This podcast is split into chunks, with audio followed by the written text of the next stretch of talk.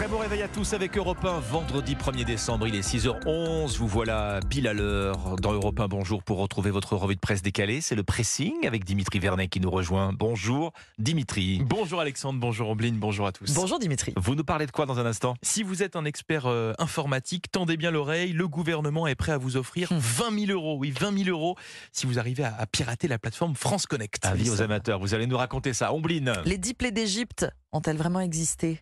Moi, je vais vous donner des nouvelles d'Elisabeth Borne. La première ministre a été remarquée en train de vapoter en Oula. pleine Assemblée nationale.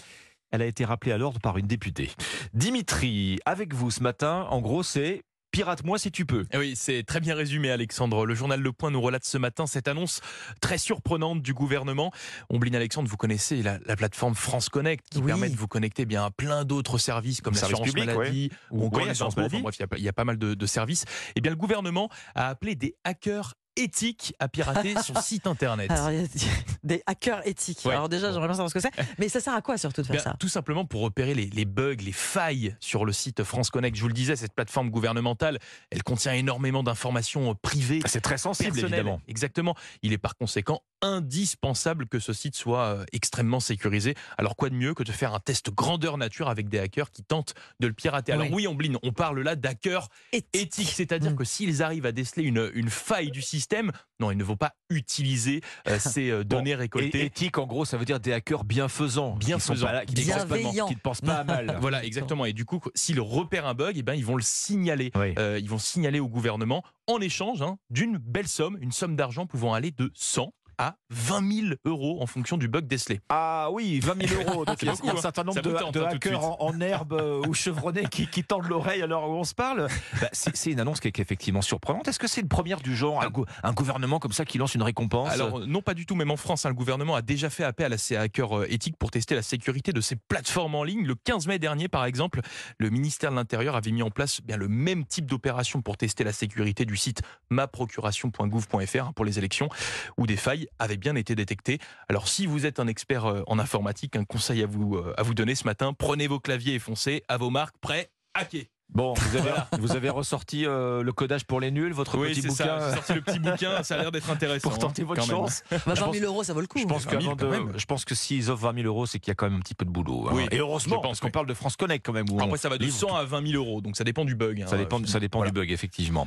Moi, je vais vous raconter une scène qui s'est passée mercredi à l'Assemblée et que je lis dans Aujourd'hui en France. Elisabeth Borne a été prise en flagrant délit de vapotage en plein hémicycle. Alors la Ah oui. première ministre, vous le savez, elle ne sort jamais sans sa cigarette électronique avec elle.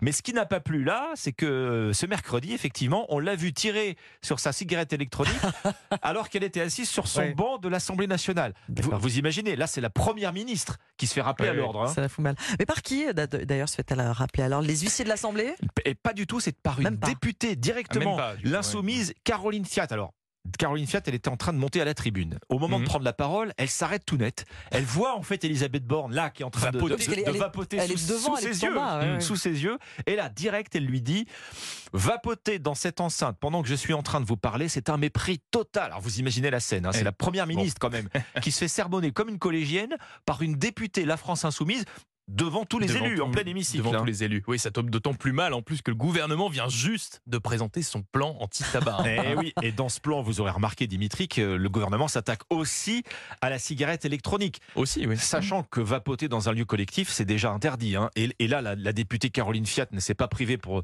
de le rappeler à Elisabeth Borne en lui disant ici, on écrit la loi, on n'est pas au-dessus des lois. Voilà ce qu'elle lui a dit. C'est pas la première fois, hein, en Ouais. plus, que que- qu'Elisabeth sûr. Borne se fait rappeler à l'ordre pour vapotage. Ça lui était arrivé quand elle était ministre du Travail. hein. Là, c'était un député LR qui lui avait reproché de, comme ça, de vapoter tranquillement pendant qu'il posait une question Mm. euh, à l'Assemblée. Et puis plus ré- plus récemment, au mois de juin, alors là, elle était déjà première ministre. C'est encore un insoumis, un, un élu insoumis, euh, qui, qui l'a surprise cette fois-ci en train de, de vapoter à la bouche en plein débat sur une motion de censure. Ce qui a fait Ah oui, dire à alors ce bon. député euh, l'été dernier, Antoine Ouais. Léaumont, et dire que c'est aux insoumis qu'on fait des leçons de maintien.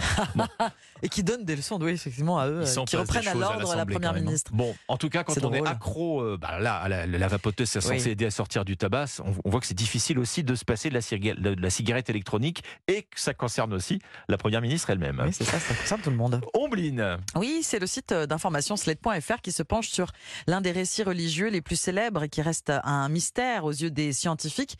Les dix plaies d'Égypte ont-elles vraiment existé C'est la question du vendredi. Alors. Voilà, pour rappel, euh, quand même, les dix plaies d'Égypte euh, sont racontées dans le livre de l'Exode, hein, dans l'Ancien Testament. Pharaon refuse de libérer les Hébreux de l'esclavage, ce qui provoque la colère, la colère de leur dieu Yahvé qui inflige dix châtiments divins à l'Égypte. Qu'est-ce qu'ils cherchent, ces scientifiques Des explications rationnelles? Absolument, ils sont géologues, euh, mon cher Dimitri, archéologue, historien, nous dit euh, Slate.fr. Et l'une des principales théories réside dans une catastrophe antique, la gigantesque éruption volcanique de l'île grecque de Santorin entre 1600 et 1525 avant notre ère. Une catastrophe d'une puissance, imaginez donc, de 40 bombes oui, 40 atomiques. bombes, hein. Oui, Voilà, c'est inimaginable en fait. Voilà, Oui. l'Égypte a pris de plein fouet Oui. cette éruption volcanique. De nombreux chercheurs adhèrent donc à la théorie des dominos pour expliquer l'ordre des dix plaies. Donc, avec comme point de départ cette éruption de, de l'île de Santorin. Voilà, d'abord les pluies acides qui par réaction chimique ont augmenté le taux de fer dans les eaux du Nil qui sont devenues rouge sang, première plaie. Le. Nil devenu trop acide, les grenouilles s'enfuient, envahissent les terres.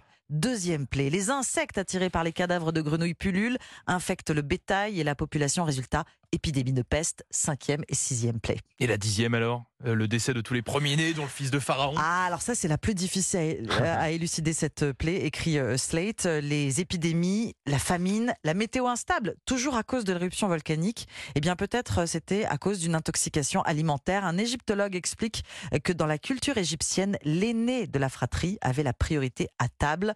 Il mangeait en premier, ils sont morts en premier. Voilà des hypothèses évidemment invérifiables. Oui, effectivement. Le pressing, c'était votre revue de presse décalée comme chaque matin sur Europe 1. Merci Omblin, merci Dimitri Vernet.